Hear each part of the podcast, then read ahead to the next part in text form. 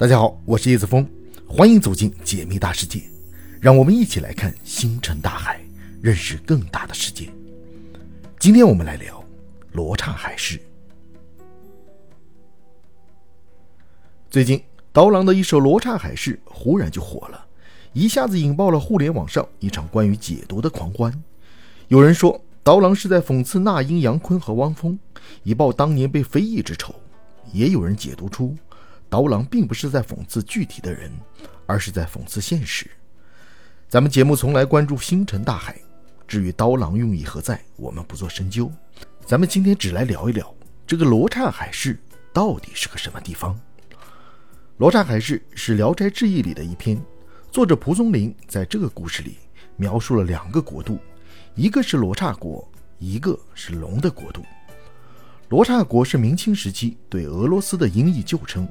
不过这里是一个虚拟的国度，在这个国度里，美丑颠倒，越丑越是担任高官要职，掌管朝政；越是美，越会被看成妖怪。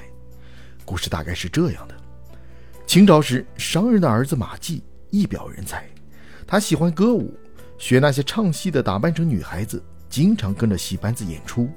他还十分有才，十四岁就中了秀才。但老马看不起读书人。经常说，你读的那些书，饿了不可以当饭吃，冷了又不能当衣穿，还不如跟着我经商。老马上了年纪后，小马就接了老爹的班，渐渐把买卖做到了海外。奈何天有不测风云，一次小马出海经商，遭遇飓风，好在他命大，漂了几天几夜后到达了陆地。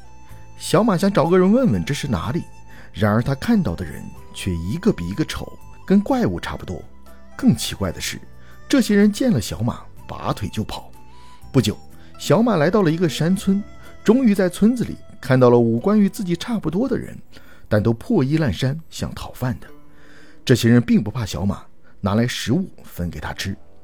小马告诉他们自己来自中国。其中一个人说：“我曾听祖父说，往西走两万六千里，有个中国，那里的人长得都很奇怪。”原来以为只是一个传说，还真的有啊！小马就问：“这是哪里？”村人告诉他：“我们这儿是罗刹国，长得最美的可以做大官，稍差一点的做小官。像你我这样丑的，刚出生就会被父母丢掉，认为不吉利。”小马这才明白，原来在那些丑人眼中，自己才是丑陋的怪物，所以见了他就跑。小马继续问：“罗刹的都城在哪儿？”我想去看看。第二天鸡叫，村人就起身带他来到了都城。小马发现这都城和中国十分不一样，墙是用黑色石头砌的，高达百尺，用红色石头盖顶。正当小马好奇时，城门口来了一顶大轿子来。村人指着说：“这是宰相。”小马一看，那人两只耳朵朝后长，有三个鼻孔，睫毛像帘子一样遮住了眼睛。轿子后面跟着几个骑马的，长得也是奇形怪状。村人告诉他，这是大夫。不一会儿，又陆陆续续出来好几波官员，越往后面官职越低，长相越正常。小马眼看官员们都走了，便也想回去了，一不小心撞到了一个人。那人一瞅见小马，就像见到鬼一样的尖叫起来。这一叫，街上的人都注意到了小马，全都跑了。这下。罗刹国里里外外、老老小小都知道来了一个怪人，都想见识见识，但又不敢去请小马。有一个执戟郎曾出使外国，见得多不害怕，把小马奉为上宾。执戟郎说：“我年轻时出使过许多国家，唯独没有去过中国。如今我一百二十多岁了，能看到你，三生有幸啊！明天早上我们就去国都见见国王。”第二天。国王很高兴，要召见马季，但有大夫说此人样子甚是怪异，恐惊圣体。国王只能作罢。一天，小马和直戟郎一起喝酒，喝到高兴的时候，小马用煤涂了自己的脸来扮演张飞舞剑。直戟郎看得直摇头，太美了！你扮成张飞去见宰相，宰相一定会重用你，高官厚禄不在话下。果然，宰相为小马大摆筵席。席间，小马唱了一首歌谣曲，满座的客人无不倾倒。就这样，一夜过后，小马成了罗刹国的顶流。第二天，国王召见小马，封为夏大夫。小马享受恩宠。不过后来，人们发现马姬的脸是假的，就都远远地躲着他，还对他指指点点。小马受不了这样的日子，上书辞职。国王不准，给了他三个月的假期。小马坐着官车，载着金银财宝，回到了山村。村人见到小马回来，十分开心。小马也再次体验到了家的温馨。小马把财宝都分给了村民，村民知恩图报，告诉小马：“我们明天就去海市找些珍贵玩物来报答大夫。”小马好奇地问道：“什么海市？”村民告诉他：“海市是四海鲛人卖珠宝的地方，奇异珍宝无所不有。”小马听得心痒痒，央求村民带他去见见世面。众人航行三天后，来到了海市，满眼的奇异珠宝。一位少年骑着骏马，人们都急忙躲开，说是东洋三世子来了。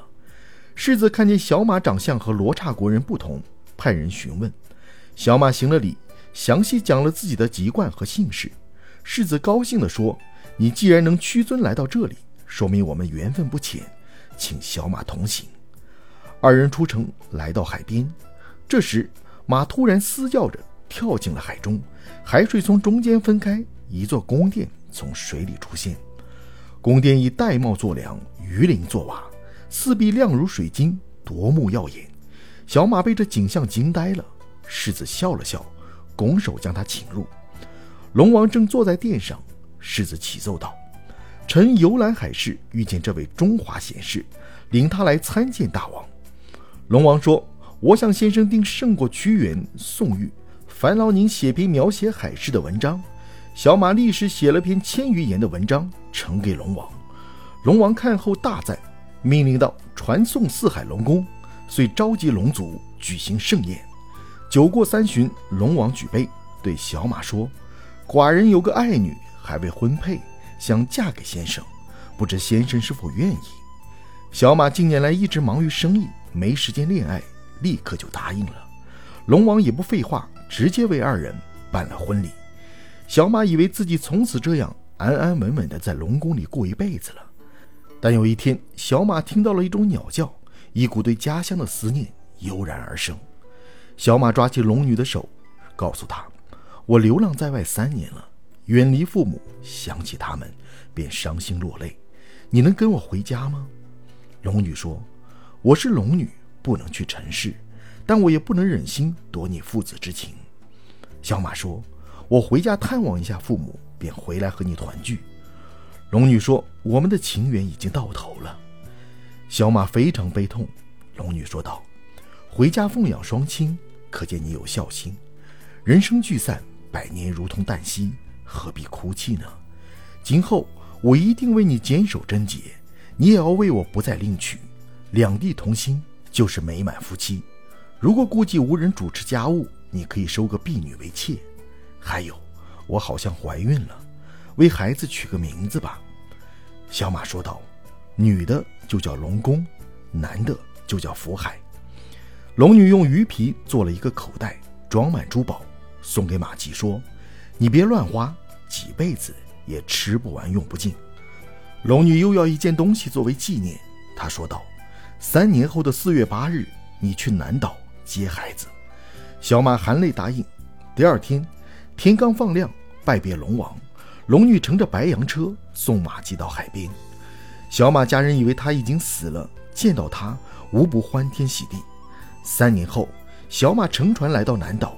看见两个小孩坐在水面上嬉戏，一男一女，相貌都很俊秀，头上各点缀着一块玉莲花，便是他和龙女的信物。孩子背上还有一个锦囊，里面有一封书信，上面写道：“公婆想必都安康吧？你把孩子抱在膝头时，就像我在你身边一样。想公婆已经抱上孙子，却从没见过儿媳。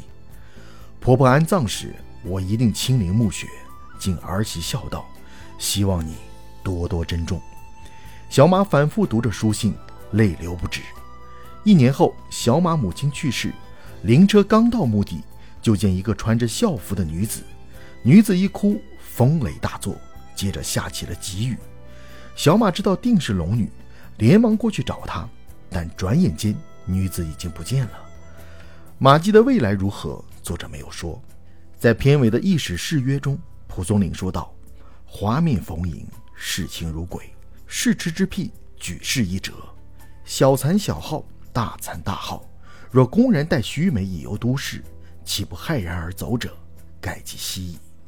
彼羚羊公子将报连城玉，向何处哭也？呜呼！显荣富贵，当于海市蜃楼中求之耳。”这段文言是全篇的点题之笔。我来给大家翻译一下：现实世界鬼域养阴冷，每个人都喜欢恶的事物，越是坏的越吃香。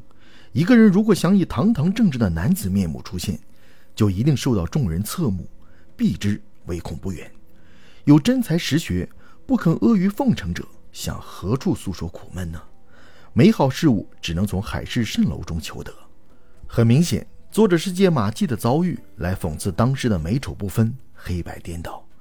不过，蜃楼虽然可见，海市却是难寻。